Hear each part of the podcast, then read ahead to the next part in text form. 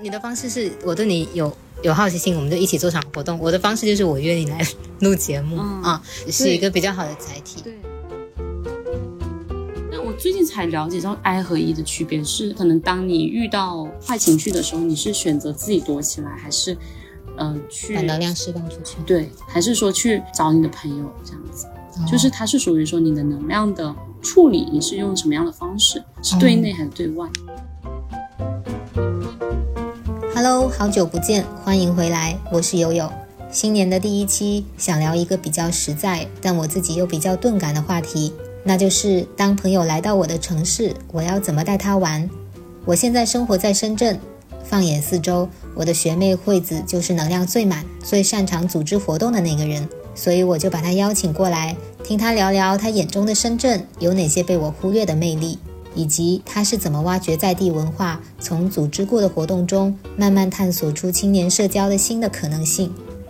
这期因为是在户外录制，会有一些杂音，音质不是很好，请各位听众见谅。呃，现在我和我的学妹惠子在深圳的南头古城，在一个很安静的天台，但实际上是我们刚才已经辗转了两三个地方才找到了这里，因为深圳这座城市它。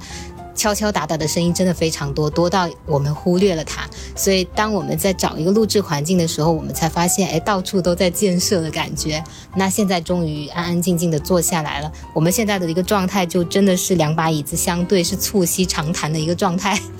嗯，之所以约惠子来呢，是因为出于我自己一个痛点，一个想法吧。然后刚好惠子跟我非常互补，就是呃，最近一两年有朋友来深圳找我，但是我会有点困扰。我在深圳生活了这么长时间，但是我对这个城市还是不了解，有时候会不知道要带朋友去哪里玩，甚至包括去哪里吃饭，我自己都是非常缺乏积累的。所以就是出于这一点呢，像惠子就是我身边的活动。王就是一个很会组织活动的、很会策划活动的一个一一个人，他应该也是他身边很多朋友公认的活动王吧。所以我觉得请他来聊这期节目也非常的恰当。嗯，那惠子呢是我大学的学妹，我播客的第一期也是找了你，现在新年的第一期再找你来重新开启一个新的话题，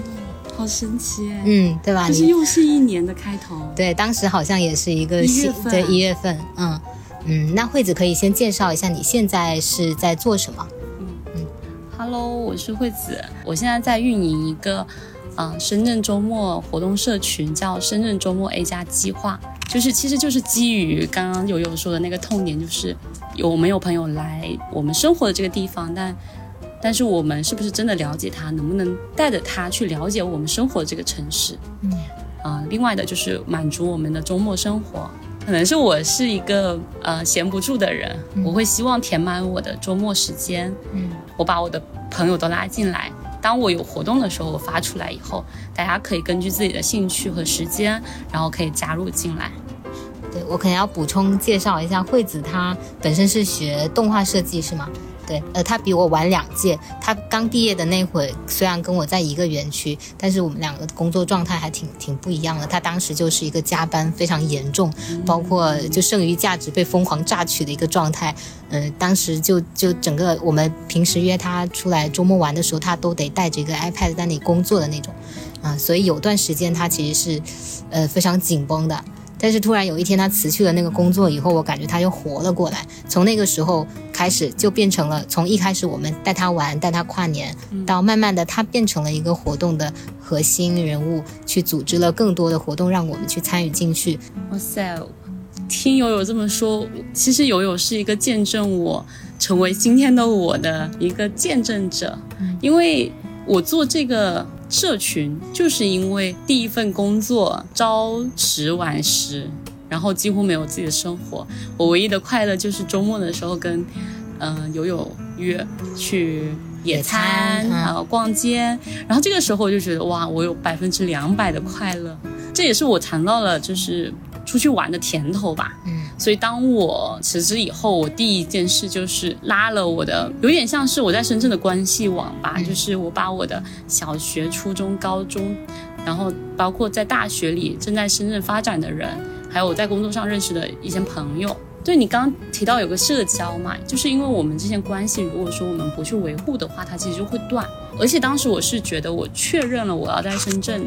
长期生活了，我觉得这些关系我应该要重新联络起来。嗯，对，所以它是我希望在深圳发展的长期社交。因为我跟你不一样的是，我刚毕业那会认识了那帮五六个朋友以后，我就觉得够了，所以我就是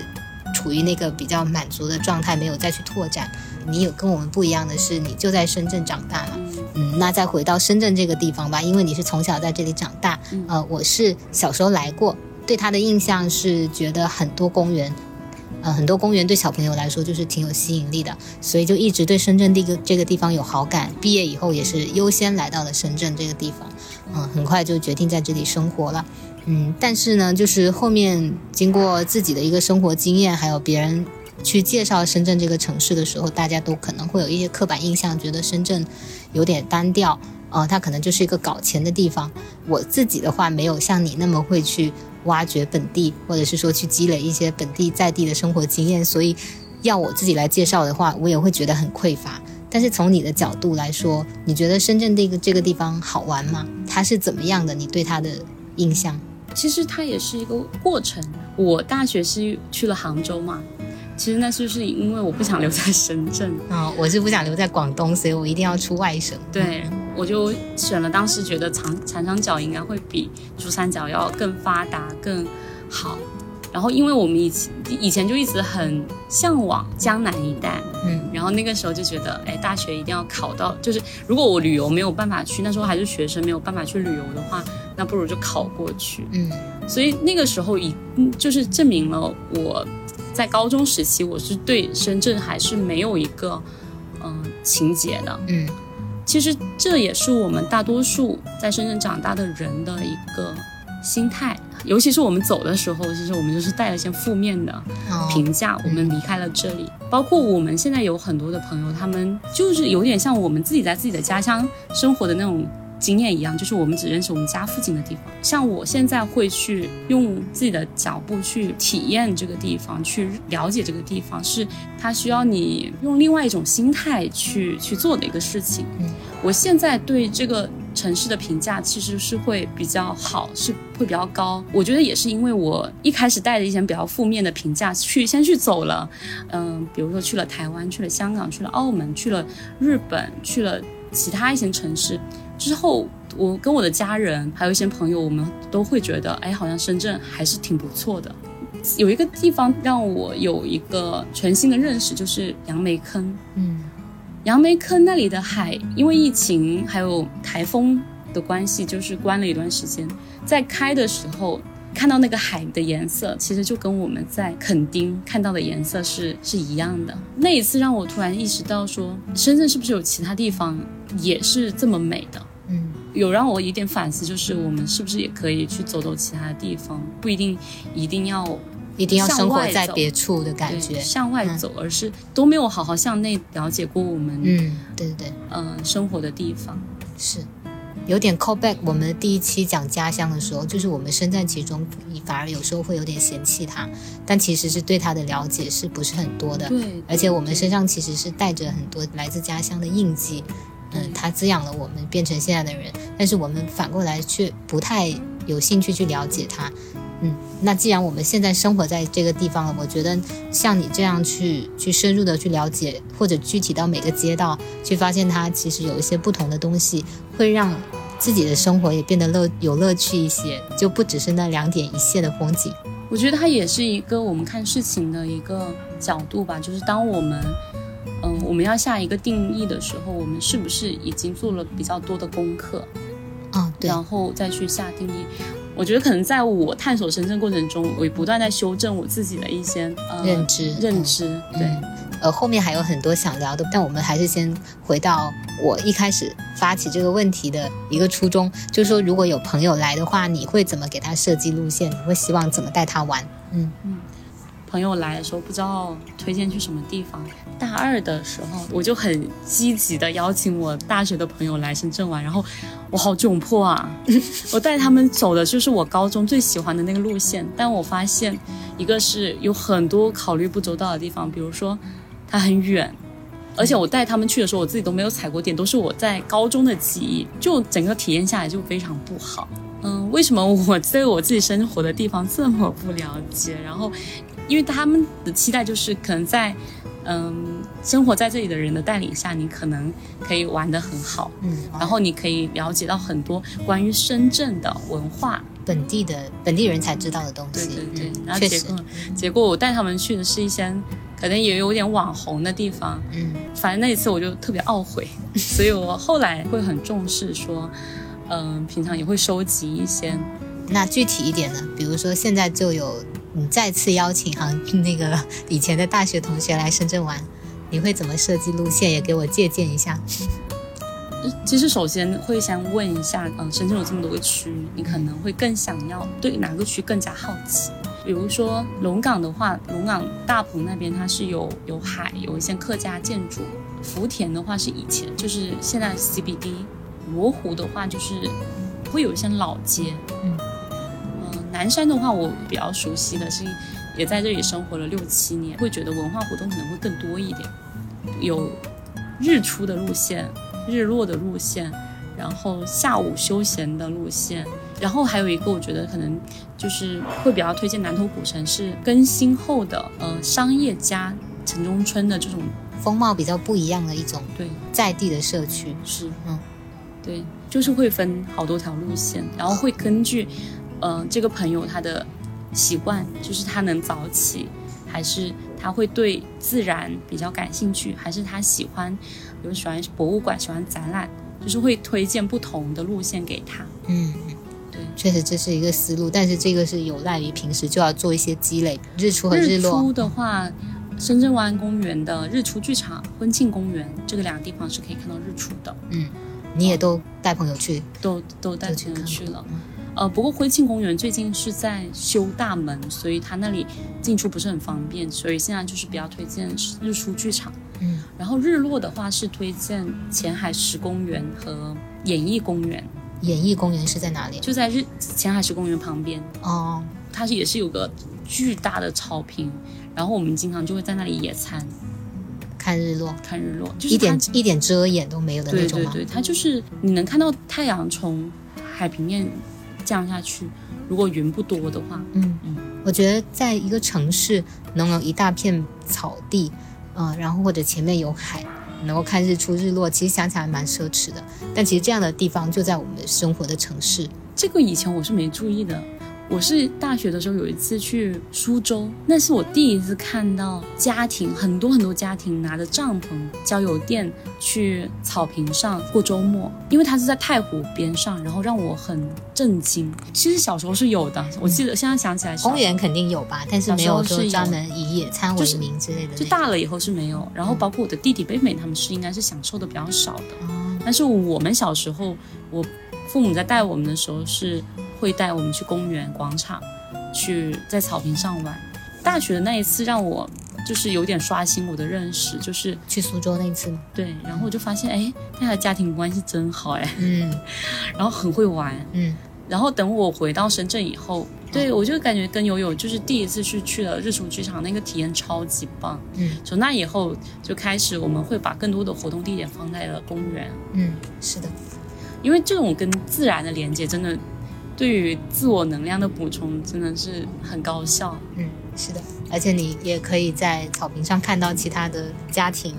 他们是怎么在互动的，还有很多小朋友。然后我要再补充一个关键词，叫做露营。去草坪上去趴草地，它是一个比较轻的一个行为。嗯然后深圳其实也有一些露营地，嗯，南山这边它是有一个，比如说二元桥的地方，在也在二前海，元桥，嗯嗯，也在前海，它是居然就在南山吗？对，也会有。现在目前还没有人管理的一个地方，但是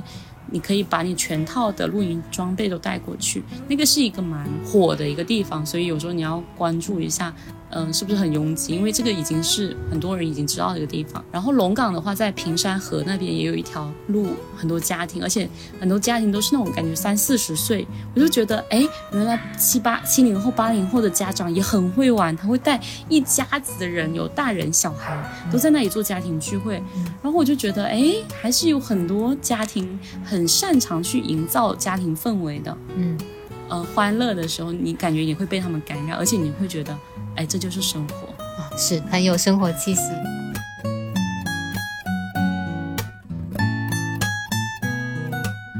就刚刚有听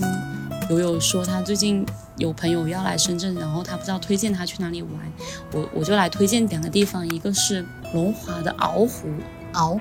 第一次听哎，嗯，其实那个地方。很出名了，有一个鳌湖艺术村，其实是平常是会在一些呃推荐上看的比较多的，但是也确实因为营销号推荐的比较多，反而就会对它有一些比较负面的一些，觉得淘网红是不是？对对对，而且我会觉得就是有点像这种太文艺的地方，你感觉它很虚无，嗯，但实际上我去走了以后，呃，当时很幸运是这个艺术村的负责人带我们走的，那我其实我的总结是。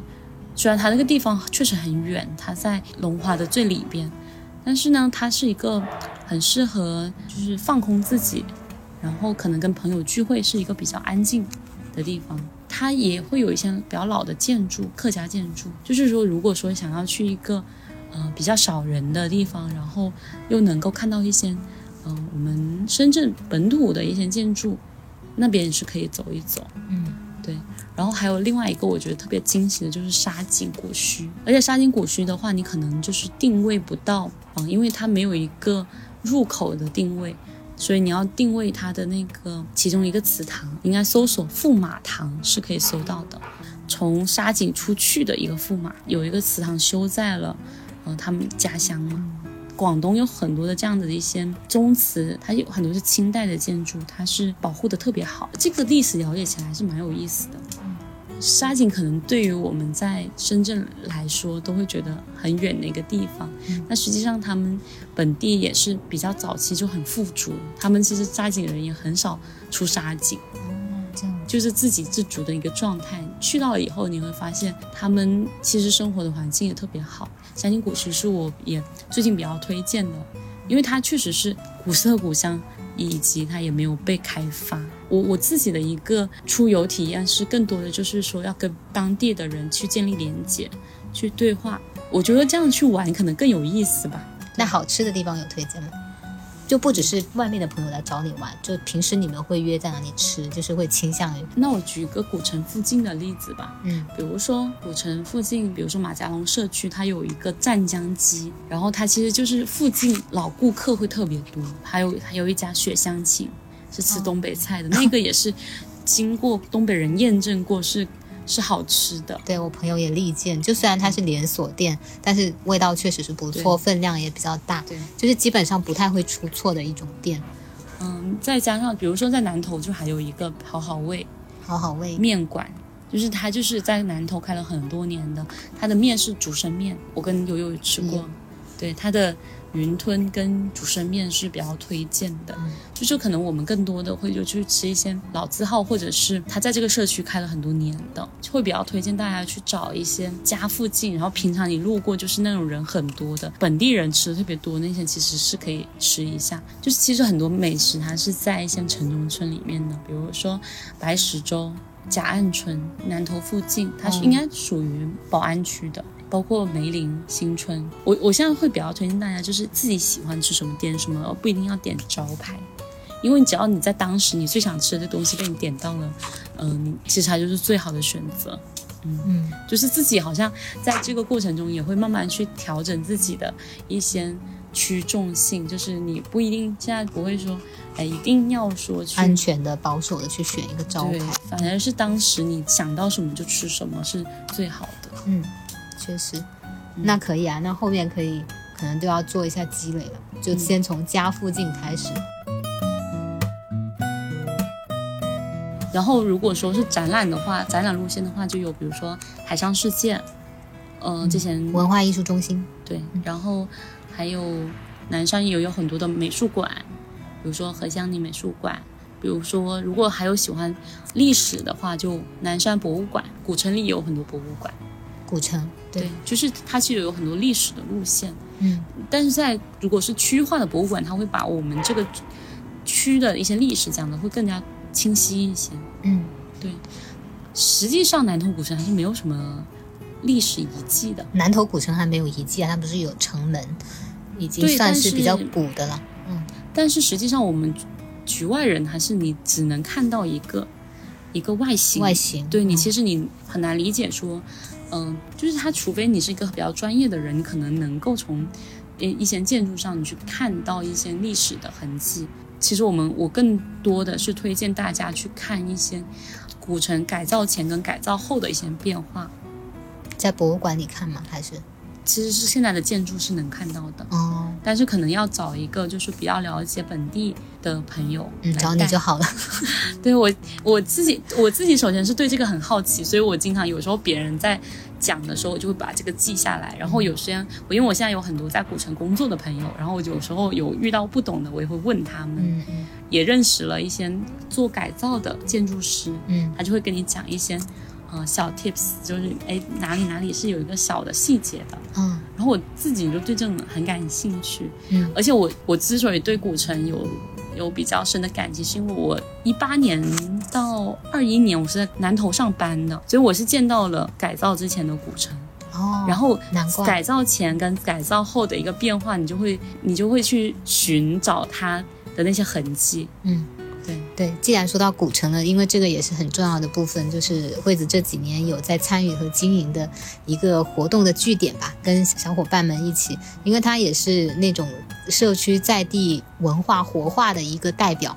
其实是通过呃一个在做社区营造的朋友进入到古城的，当时可能他们呃团队才刚开始组建。然后他当他有一些活动需要活动需要支持的时候，我就会比较积极的参加。慢慢的就是通过参加他的活动，也认识了很多在地的商家主理人。我觉得最早是因为我跟这里的一个商家建立了链接，是南门口的一家咖啡店。嗯，我是先跟他店员交了朋友。我来古城以后，我很愿意来到他们家去，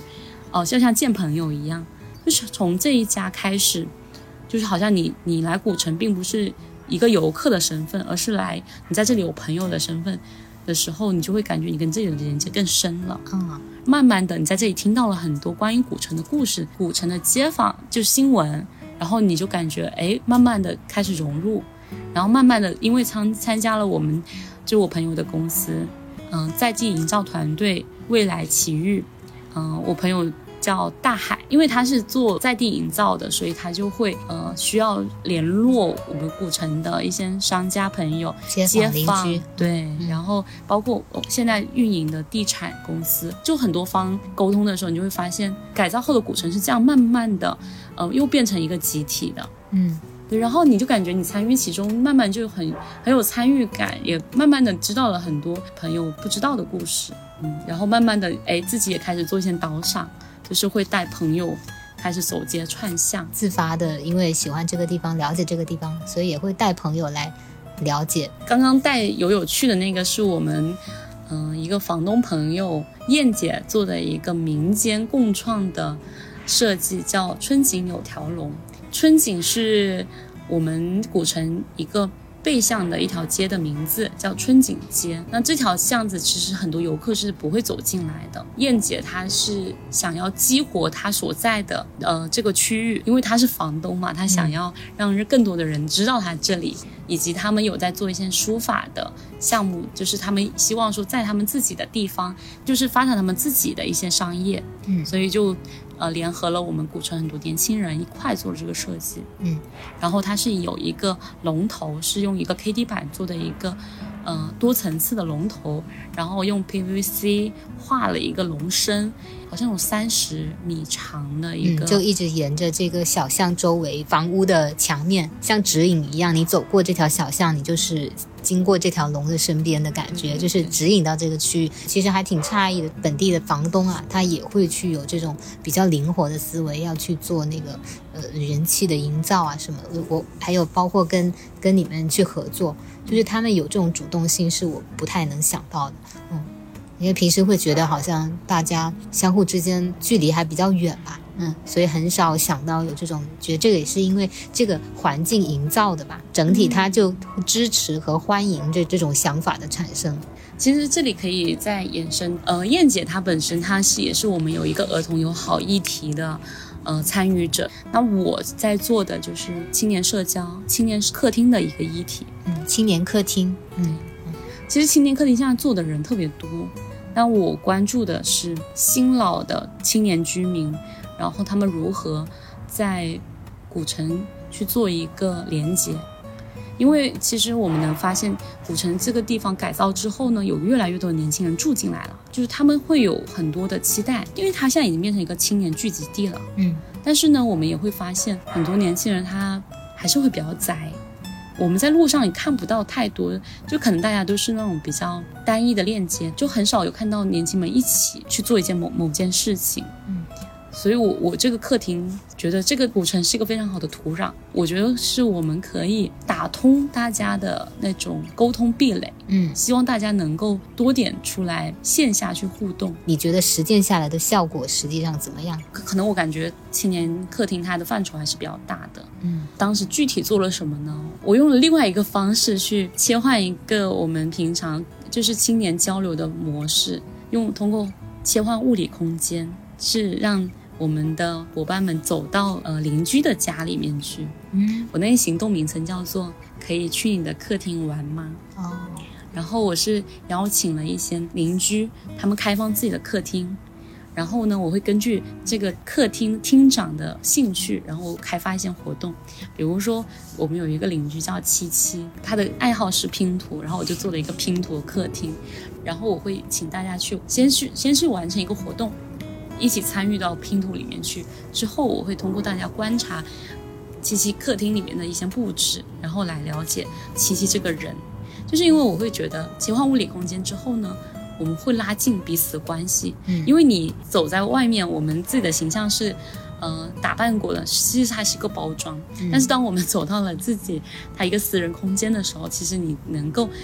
很快的去触达。很快的去感知到，哎，这个朋友跟我是不是嗯有机会是同频的？哦？对我对我做的是一个可能比较深的一个连接，嗯，所以很多我们参与了这个可以去你客厅玩吗这个活动的朋友，都很快的跟这个厅长建立了连接，嗯，包括还有我们有一个纪录片导演，她是一个小妹妹，然后我们当时在他们家做了纪录片放映，哦，就是如果愿意去。融入，首先这有个前提，愿意去融入，然后也愿意去开放的话，确实是更有机会，是一个更快速的方式，而且，嗯，建立的联系会更深厚一些，比起简单的，比如说在外面。参加一个活动吃个饭那种，要更深入一些。嗯，对，这个也是，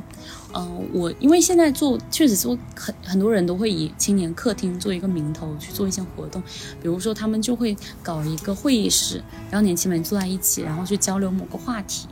然后也会有很多的主题讨论。但是我觉得可能我当时想做的，确实也是，能不能想尝试一种新的方式，然后去促进大家的交流。嗯。这个的话，从每个人的的特点、特征、兴趣爱好出发，这样的话，活动的那个面向也会更多元一些。这个想法的来源是因为可能疫情的时候，我们很少去外面玩。我疫情的时候，我很多的时候就在我的高中同学家里面聚会。做这个活动的话，他可能，呃，很多朋友都跟我反馈说，可能他会基于一个活动主办方的一个信任，可能是因为是我主。举办的，嗯，所以大家可能包括厅长也会比较放心的把他的客厅交给我去主持，嗯，所以他确实也存在一个要要有一个信任基础。他跟我现在做这个产品的连接，我当时做这些活动的时候，我也迷茫过，就是我不知道我做这个，因为当时都做免费的嘛，嗯，然后我也不知道我做这个活动它能够怎么去转化，也迷茫你更可持续一点。对对对，也迷茫过一段时间，到我现在。开始要去推动我的活动社群品牌的时候，我发现，其实我在这个过程中，我其实看到了人身上的一些可能性。就是比如说，我去的这些客厅，好像都成为了这些厅长的小工作室，看到了他们身上的某一些天赋技能，是我可以跟他们一块儿去做转化。嗯，他们可能就可以做，比如说有做手工的，嗯有做一些呃香薰蜡烛，包括有一些放映，它都是可以变成一个我们邻居的小生意。我觉得是我可能做这个活动最有价值的地方，它既能够带给厅长一些收获，又能够让参与的人保证他的活动体验，而且很有新鲜感。因为你是你不是在外面，它是一个嗯、呃重复很多次的一个产品，而是可能是基于这个人发起的一个他对于这个东西的热爱，以及他的一些天赋技能做的一个活动。嗯，所以就是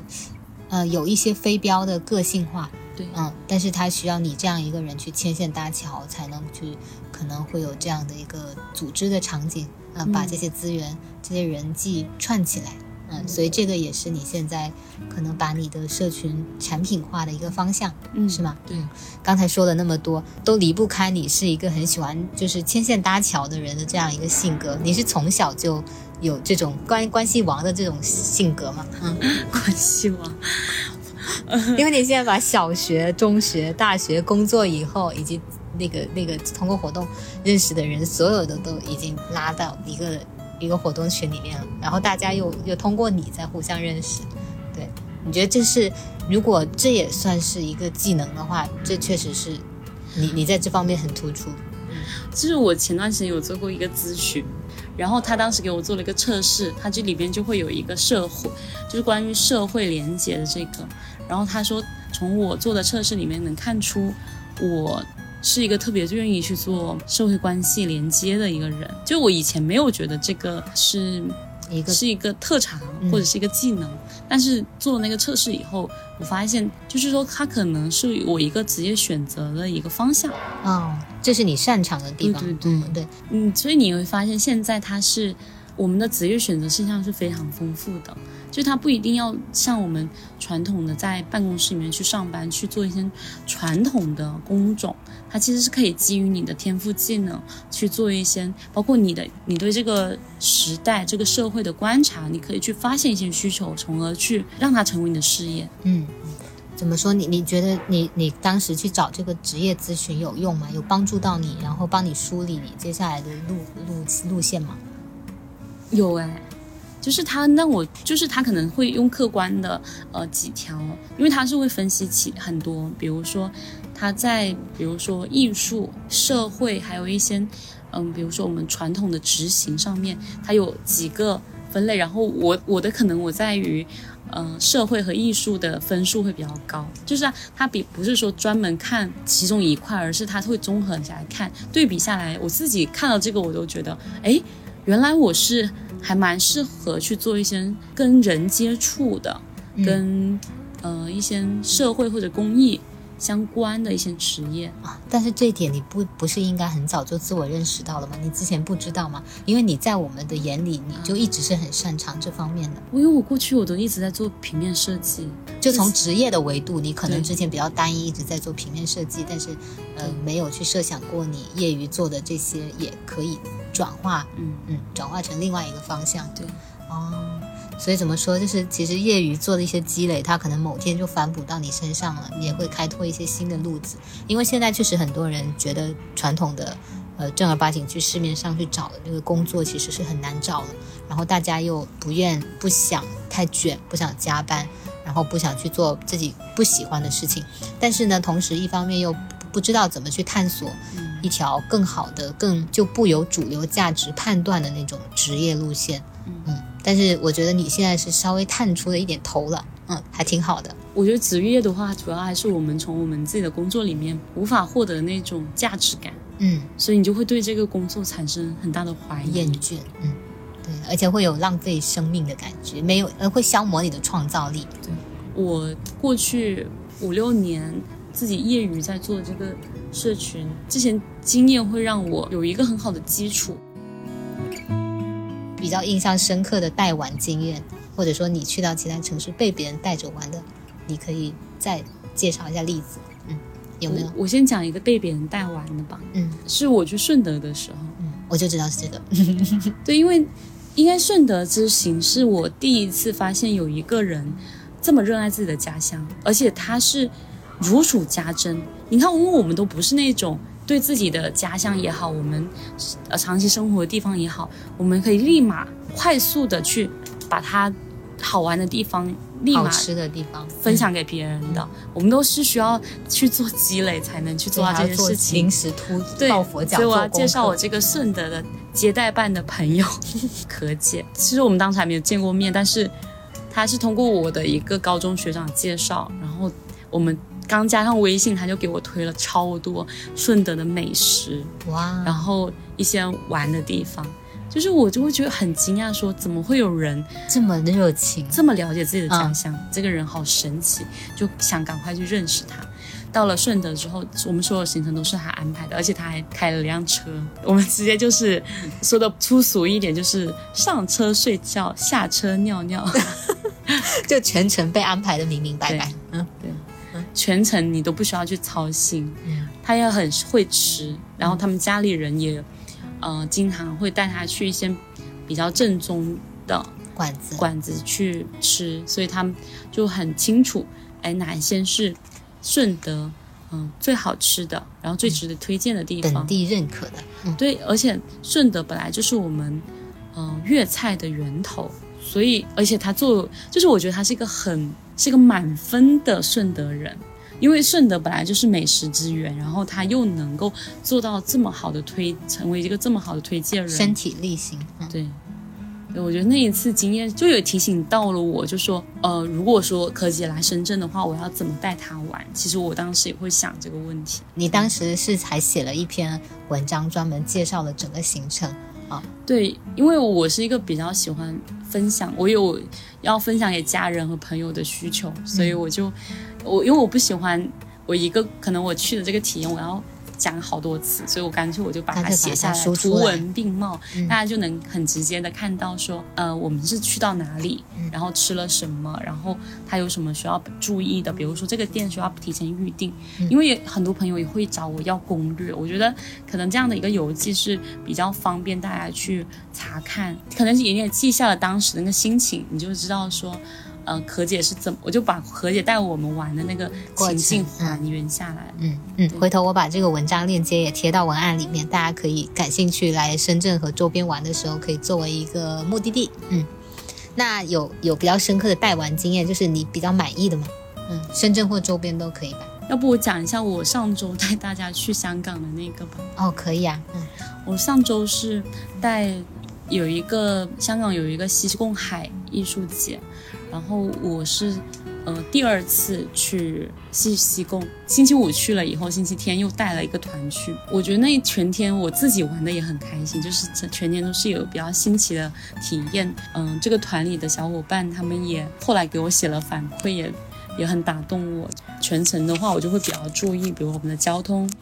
嗯、过关这种，包括嗯、呃到了西贡以后要坐船，就是会比较注重这些旅途上的细节。到了那个西贡的岛上之后，有有一些朋友他听不懂广东话，然后可能我就会，呃，先听一遍导赏员的话，以后我再翻译给他。哦，这技能点用上了。然后我觉得在那个岛上叫西村，他岛上的那个村民超级无敌热情。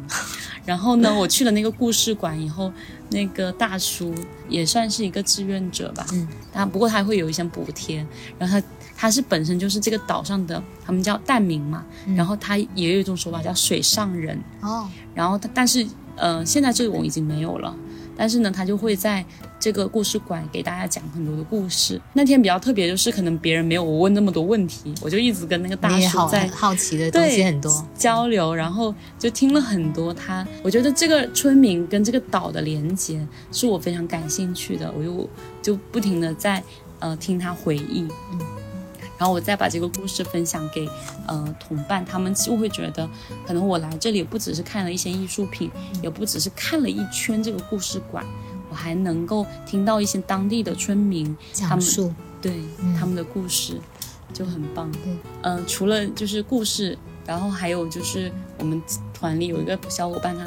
就是很会拍照，嗯，这我觉得拍拍很满意的照片也是旅游很加分的一个点。嗯嗯，然后原来香港还流行一个叫做 IG boyfriend 的这个 title，啊，I G 哦，就是 in Instagram 嗯。因为他们是用这个社交媒体嘛，嗯。所以然后他们就会给呃这样的人叫，就是比如说是男生，他就会叫他是 boyfriend，哦，因为发现如果男生掌握那种拍照技能，还是蛮吸粉的。哦，是是，对，然后这个岛还有个比较好玩的是，它有一个中草药小山，那小山它不会特别难走，嗯，其实只要十五分钟就上去，然后你上到那个山山顶，你就能看到三百六十度的那个海，很美的海景和别的岛的岛景，嗯，对，然后那个体验也特别棒。然后它这个岛还有一个是做了一个那种中草药的一个科普的一个帽子，然后它上面还有一些小贴纸，是你可以去观察一路上的那个中草药。如果你找到它的话，你就可以拿那个贴纸贴到它呃一个填空的地方，就是它有一个很好的设计的一些互动，对嗯，感觉是一个很有意思的，又有人文又有自然又有科学的对一一个活动。这个这个艺术是艺术节吗？还是它还还进行中吗？没有，我们去那天是最后一天，最后一天，嗯，都没关注到，感觉很好玩呢。但是他们宣传不够。嗯，没听到相关的宣传，因为去年年初是去了佛山的，你后来也去了嘛？嗯，那个南海大地艺术节，那个也挺好玩的，它也是跟本地的一些建筑啊，然后一些设计师去做了一些新的改造。你说到香港这次带完哈，我就想起来，大概是一八年那次我们去那个海洋馆，那时候也是在香港，好像也是主要是你组织的。然后当时我小姨还带着我表弟也一起参与了，当时他就一直在夸你说把这个活动组织的就井井有条，你甚至细致到。我们就是在脖子上挂挂水的那个绳子，你都帮我们安排好了，所以就是呃玩的很开心，嗯，就是有有一个靠谱的组织者的时候，你就会嗯好像不太需要操心，嗯，但是回过头来说，你你你作为一个一般是活动的核心人物，你有没有就是能量不够的时候，就是会觉得累的时候？因为在我们眼里，你真的能量超满，一直都能源源不断的去组织活动，然后还同时要输出内容。啊，包括现在要把它做成一个产品，你有没有能量很低的时候啊？这个肯定是有的，但是你让我一下想，我也想不起来。嗯，其实大部分都是恢复的很快咯。对，不一定是因为活动，呃，能量低。嗯，对我可能是因为，比如说之前在职的时候，那个，嗯、因为工作的事情能量低，可能那是我不愿意、不爱做的事情。然后，但我我有时候就是白天上班，然后晚上就做活动，然后但我晚上的时候，我一看到我的小伙伴们，我就我又又恢复能量了。哦，对，我就感觉，当我朋友跟我说伊人是通过跟朋友在一起，然后去吸收能量的时候，我就觉得，哎哎，原来我是这个伊。哦。你你有去具体的做一些吃喝玩乐的索引吗？比如说形成可视的一些内容，嗯，就是把你之前的那些经历都转化出来，转化成内容。嗯，有在做这个事情吗？因为对我们这种就是懒人来说，还挺需要有这种指南的。因为我现在是做了一个年度会员的一个计划，嗯，然后我是会，就是会可能我会在会员里面会做有一个咨询的服务，嗯，就是目前就是可能我朋友他会，嗯、找我就就定制路线，哦就这种会比较多。然后目前的话，这种输出还是在呃慢慢进行当中，就会做一些慢慢会做一些梳理。我因为我过去也会有一些美食地图是手绘的，那可能它过了一段时间以后，它就需要被更新。所以，但是这些优化都在慢慢的呃进行当中。可能我过去也会发一些游记比较多，嗯，对，然后就会把它 PO 到公众号上面。嗯那展望一下今年吧，就是你有什么比较期待要完成的事情吗？其实今年把活动社群做付费是一个是一个我今年的挑战嘛。嗯然后因为，嗯、可能你要做付费以后，你要去满足更多朋友的，嗯、一些需求、期望，对嗯，是的。然后我我自己是会会给自己一个过程，就是慢慢的去去达到我自己可能更好的状态。我觉得今年有一个不一样的，就是我可能我是我这个社群是在一月一号的时候做付费的，嗯嗯，因为其实这件事情犹豫了也很很久了，嗯但是可能就是会在呃一边做一边去完善它，是一个这样的工作模式。因为以前的话，就可能我就会很犹豫、很担心，然后就没有感觉自己没有准备好。但是今年就会有一个新的转变，就是嗯、我先做起来，因为已经有很多朋友他是体验过了呃我的这套呃活动模式，过现有的一个活动模式下先跑起来，然后再慢慢的去给它呃填补一些新的内容。对，现在是一个这样的心态。嗯，然后我觉得今年也有一个特别不一样的，就是以前我可能没有觉得时间不够，不够，但是我从十二月开始就感觉自己的时间排的还挺满的，有好多事情想做，包括我最近也也没有回家，元旦之后就答应我妈说，呃，要回家一趟，然后一直都没有回家。好吗。那我今天约你录制，真的还蛮可贵，是不是？这个时间能够抽出来慢慢理一下这个东西，今天就是本来是准备写三篇稿子，这么多，就是一篇是会想要写一个关于在南头是怎么玩的一个稿子，嗯、另外一篇是我最近在古城做的一个体验，叫做南头古城像本地人一样生活的一个稿子，哦，还有一个是带团去香港玩的一个稿子，也是这几天都在准备的。哇，好高产！就是你给自己的目事项这么多的嘛，就是一天要写三篇稿子，其实是因为这件东西已经都在脑子里了，只是他要把它就文字化。对，然后其实这个因为这个事情也不能拖太久，嗯，就最近也有好多朋友他说，哎呀，你的行动力怎么那么强？我觉得可能到了我现在这个阶段，就是我是一个比较就慢慢能够比较了解自己，正因为我是了解自己是一个有拖延症的人，我更会倒倒推自己，就是赶紧做，赶紧做，不然就是这个就会可能你就不做了。所以可能我我是现在的那个工作模式都是这样子，就是先完成再完美了，对对不用想太多。嗯，然后你就是正儿八经把它做成一个产品以后，跟之前就是有没有其他的心态变化？就比如说对一些精力分配啊什么的。可能会更投入吧，嗯因为之前只是一个业余的，嗯、一个通知群主嗯的那个作用，但现在的话就会想要呃让我的会员的体验会更好，嗯，然后目标更明确了。对，然后也会自己会投入更多的精力，而且因为你可能之前都是做的免费的，你自己也好像呃没有那么有嗯、呃价值感。对，然后现在的话，可能你会积极的去收集，呃，一些大家的反馈，慢慢也锻炼自己的一些，比如销售能力，然后总结能力。对，哇，挺好的。其实你现在就约等于一个创业的状态了。对，给自己创业，可能也给其他就是有相同爱好的人也提供了一些参考。其实可以把自己喜欢擅长的东西转化成某种产品，这样你投入时间，你自己心甘情愿，然后也会更投入、更认真。